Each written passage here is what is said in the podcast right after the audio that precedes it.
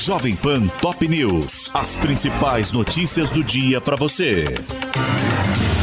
Olá, aqui é Paulo Edson Fiore e estas são as principais notícias de hoje.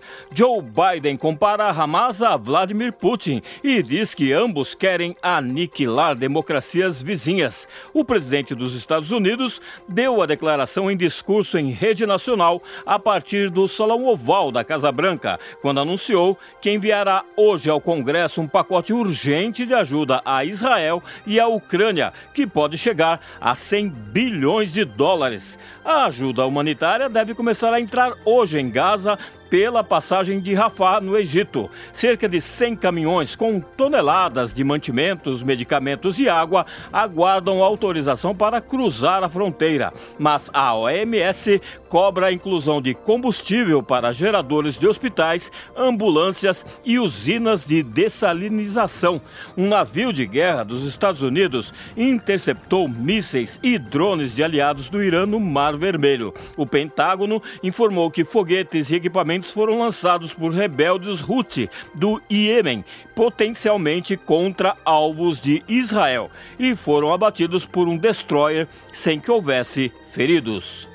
MPF defende que Lula vete integralmente o marco temporal. O prazo para que o presidente decida se sanciona ou não o projeto de lei aprovado pelo Congresso termina hoje. E os procuradores afirmam que o texto contraria garantias constitucionais e tratados internacionais relacionados ao tema. Polícia do Rio de Janeiro encontra oito das 21 metralhadoras furtadas do Exército na Grande São Paulo. As armas, quatro delas de calibre .50, estavam enroladas em plástico preto dentro de um veículo no bairro Gardenia Azul, na zona oeste da capital fluminense. Mas ninguém foi preso. O chefe do Comando Militar do Sudeste disse que o diretor do Arsenal de Guerra do Exército em Barueri será exonerado. A saída do tenente-coronel Rivelino Barata de Souza Batista do posto foi confirmada pelo general de brigada Maurício Vieira Gama, que informou terem sido identificados pelo menos três militares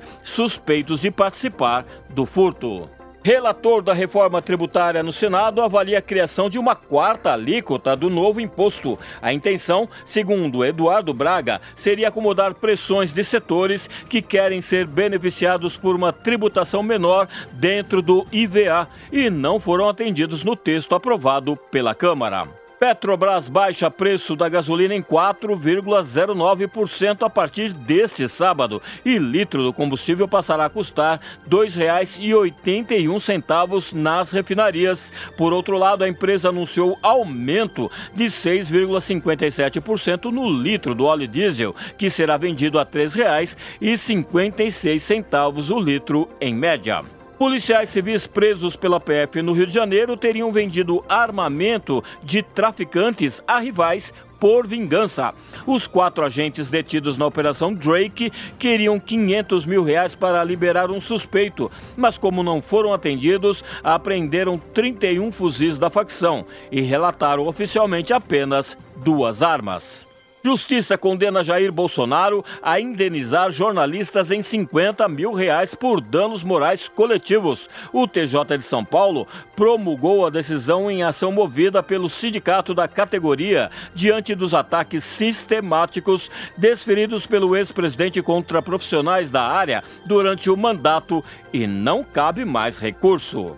Venezuela liberta cinco presos políticos após Estados Unidos aliviar sanções. Um deputado e quatro opositores do governo de Nicolás Maduro deixaram a prisão nesta quinta-feira, dois dias após a assinatura de acordo com a oposição para eleições livres e sob observação internacional em 2024. No Brasileirão, Palmeiras perde para o Atlético Mineiro no Allianz Parque por 2 a 0 e o Santos cai diante do Bragantino por 3 a 1 na Vila Belmiro. Na estreia de Tite, o Flamengo vence o Cruzeiro no Mineirão também por 2 a 0 e o jogo entre Fluminense e Corinthians no Maracanã tem chuva de gols e termina empatado por 3 a 3. Este é o podcast Jovem Pan Top News. Para mais informações, acesse jovempan.com.br. Jovem Pan Top News. As principais notícias do dia para você.